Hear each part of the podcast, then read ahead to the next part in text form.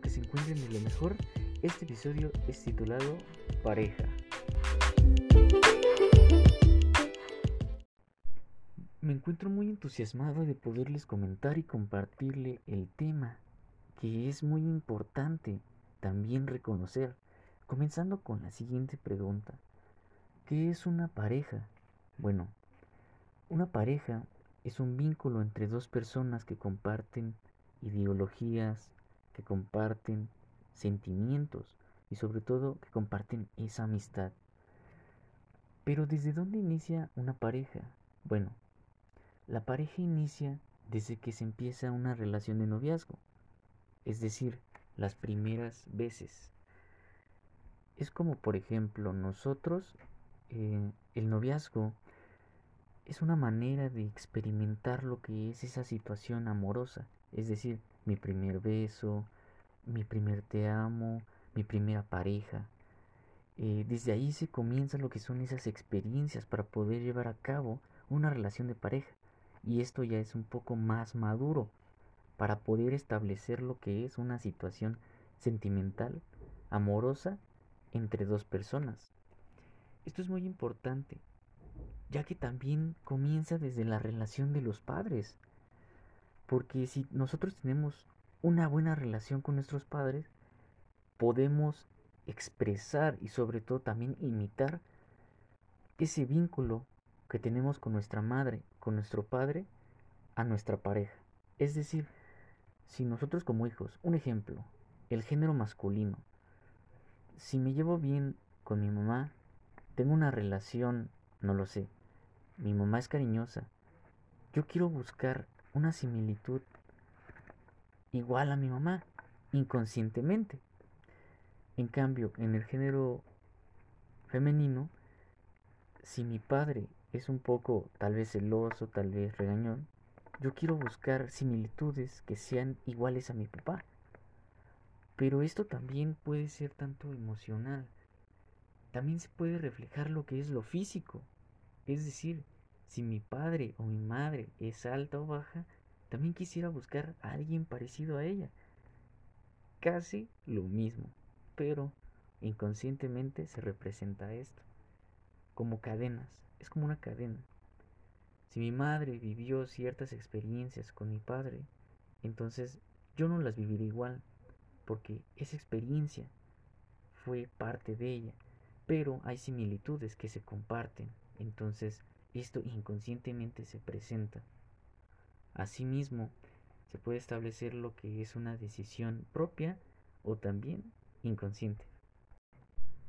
Dentro de la pareja podemos denotar que se presentarán etapas para poder desarrollar lo que es una relación de pareja madura. Nosotros lo podemos reflejar desde nuestros padres, de nuestros abuelos. De cierta magnitud se pueden presenciar ciertas etapas como la primera, que es el enamoramiento, o asimismo como la luna de miel. Aquí mismo se presenta lo que es esa idealización de la otra persona, es decir, solo es una fantasía, una fantasía que sucede en el consciente, dentro del inconsciente, es decir, que ese deseo se plasma para que pueda repetirse y pueda decir, esto es mío, esto va a ser mío, esto tiene que ser mío. Es importante reconocer que la persona amada no existe en realidad. Es decir, yo visualizo a mi pareja, a mi primera pareja de esta relación, como algo fantasioso. Es ese enamoramiento donde se menciona de siento algo en el estómago, mariposas en el estómago, siento tanto amor, siento tanta alegría. Se presentan estas emociones y es un mundo fantástico, la verdad. Porque si esto lo presentan mutuamente ambas personas, se comparte un vínculo muy amoroso y sobre todo de acuerdo con la personalidad que tiene cada persona, valga la redundancia, esto puede compartirse lo que es ese enamoramiento. Bien. El segundo paso, etapa, es el conocimiento. Aquí ya pasamos de esas imágenes fantasiosas a ver a la persona real, a conocer tal cual como es la persona, sus características, sus diferencias, sus defectos. Aquí podemos denotar que la persona ya es tal como la vemos, no como la imaginamos. Hay expectativas que se cumplen, hay otras que no. Pero aquí se va reflejando lo que es cada uno de ambas personas. Y aquí se encuentra que es real y no fantasioso. El conocerse es una etapa en la cual se llevan las citas, se llevan eventos, se lleva la conversación, se llevan los paseos. Esto ayuda a que ambas personas se conozcan mutuamente y asimismo una que otra puedan identificar su personalidad. La tercera etapa es la convivencia. Aquí la pareja ya lleva proyectos en común, ya se conocieron, ya saben sus defectos, sus diferencias, sus características, lo que le gusta, lo que no le gusta, lo que le apasiona, lo que le satisface. Aquí ya se lleva a cabo ese proyecto común de que se llevan a cabo, por ejemplo, yo quiero una casa de este color, yo quiero un perrito, yo quiero tener algo que me apasiona. Pero ambas parejas lo comparten y se llevan a cabo expresiones afectivas que son respetuosas, es decir, cada uno de ambas personas de la pareja tiene una identificación dentro de su pareja, es decir, se respetan, se respetan tal cual como la conocieron. Y asimismo, ellos resuelven conflictos, ambas personas resuelven esos conflictos que se presentan tanto individual como colectivamente. Y esto ayuda a que sea una relación madura, entre comillas, porque es la tercera etapa. Estas etapas no pasan de un día para otro, llevan tiempo. La verdad, no hay un estudio significativo, científico, que pueda comprobar cuánto tiempo se tarda. Porque esto requiere de la relación que se va manteniendo o se va desbordando. Bueno, seguiré con la cuarta etapa, lo que es la autoafirmación. Aquí surgen necesidades individuales, ya una vez que hayan convivido la pareja, es decir, la pareja eh, fue una fiesta, va a una fiesta, convivió con su familia, convivió con, con sus personas cercanas, con esas personas que son importantes tanto una persona como otra persona de la relación de pareja.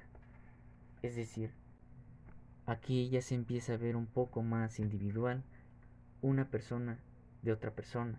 Es decir, estas mismas defienden sus mismas características, sus metas, sus objetivos, llevan a cabo cierta magnitud de poder realizarlas individualmente. Es decir, yo lo quiero hacer sin ti, tú hazlo sin mí. Allí mismo se presenta esta característica, esta etapa. Por lo visto, aquí se llevan actividades por separado, ya mencionado. El vínculo y el compromiso se establece, pero desde la pareja se respeta. Es decir, respeta mi espacio como yo respeto tu espacio. Aquí mismo se da esa identificación de uno mismo, es decir, regresan a lo que antes eran, tanto un miembro de la pareja como el otro. Y no se debe de llevar a cabo uno más que el otro, porque no se puede llegar a la meta que es una relación madura. En cambio, algunos momentos se presentan lo que es este compromiso de pareja, solo algunos momentos, porque, como hemos mencionado, es el reencuentro de uno mismo. Llegamos a la quinta etapa, que es el crecimiento. Aquí la pareja se profundiza en su relación, tomándose ya un poco más maduro y estable, es decir, si ya cada persona llevó a cabo ciertas actividades individuales, metas, objetivos, esto puede llevar a cabo un vínculo de negocio entre ambas personas para poder establecerse y tomar decisiones maduras y sobre todo poder llegar a la meta que plantearon ambas personas. Los proyectos en común se están llevando a cabo. Ya se llevan a cabo, por ejemplo, quiero tener un carro, queremos tener un negocio, queremos crecer en esto psicológicamente y físicamente. Vamos al gym, hacemos ejercicio, tomamos dieta. Aquí ya se presentan proyectos en común más responsables y sobre, y sobre todo el compromiso es más presentado. Es decir, también aquí se puede presentar lo que es una familia. Se puede construir eso que quieren los dos lograr. Queremos tener esta familia en este lugar, en este sitio, con estas facilidades, sin dificultades. En esta etapa ya se presenta ese vínculo de compromiso. Llegamos a la sexta etapa, que al parecer puede ser la última, que esto es la adaptación. La adaptación existe en cambios consecutivos que se presentan dentro de la pareja, consolidando que puede presentarse o una ruptura. Eso mismo aquí ya se, aquí ya se presenta lo que es un reencuentro de sí mismo, es decir, las exigencias, las responsabilidades y las cargas ya son menores. Si una persona llevó a cabo una meta individual, aquí se puede presentar, pero ya es más individual y colectivo, ya no es tanto como yo mismo lo quiero hacer, yo mismo lo tengo que hacer, sino ambas personas ya adaptaron ciertos vínculos y llegaron a establecerse para poder llevar a cabo esto. En cambio, aquí mismo, la pareja vuelve a ser como el principio, es decir, se vuelven a compartir esos vínculos que se, presentaron en las primeras etapas. Es decir, por ejemplo, vamos a una cita, vamos a, a un compromiso, vamos a compartir nuevo, nuevamente, eso que antes nosotros hacíamos aquí se presenta en la sexta etapa de adaptación. Aquí podemos denotar que si no se lleva a cabo ciertas etapas en la relación, no se puede llegar a una relación de pareja madura. Si uno queda más que el otro, no es posible que pueda llegar a esta meta madura, estos compromisos, estas responsabilidades. Sin embargo, queda destacar que la madurez en las personas puede identificarse ese compromiso y sobre todo, de acuerdo con su personalidad, puedan llegar a verse este vínculo mutuo y llegar a ciertas etapas tales como estos pasos para poder llegar a vivir lo que siempre se ha querido vivir. Sabemos bien que cada persona es individual pero en esta sociedad vivimos para compartir. Es decir, lo que yo hago, lo hago por mí, pero también lo quiero hacer para. Siempre hacemos las cosas para algo, pero siempre las vamos a determinar por nosotros. Entonces, aquí es donde entra esta fase importante de conocerse a sí mismo, tener un autoconcepto de sí mismo. Es correcto decir que si una persona está bien para poder vivir ese bien con otra persona, podemos destacar que el bien y el mal son características de la sociedad que nos enseñan también nuestros padres. Es decir, si mi padre me decía, tienes que hacer esto bien, y si haces esto, te queda mal. Ok, entonces, ¿dónde queda lo correcto y lo incorrecto?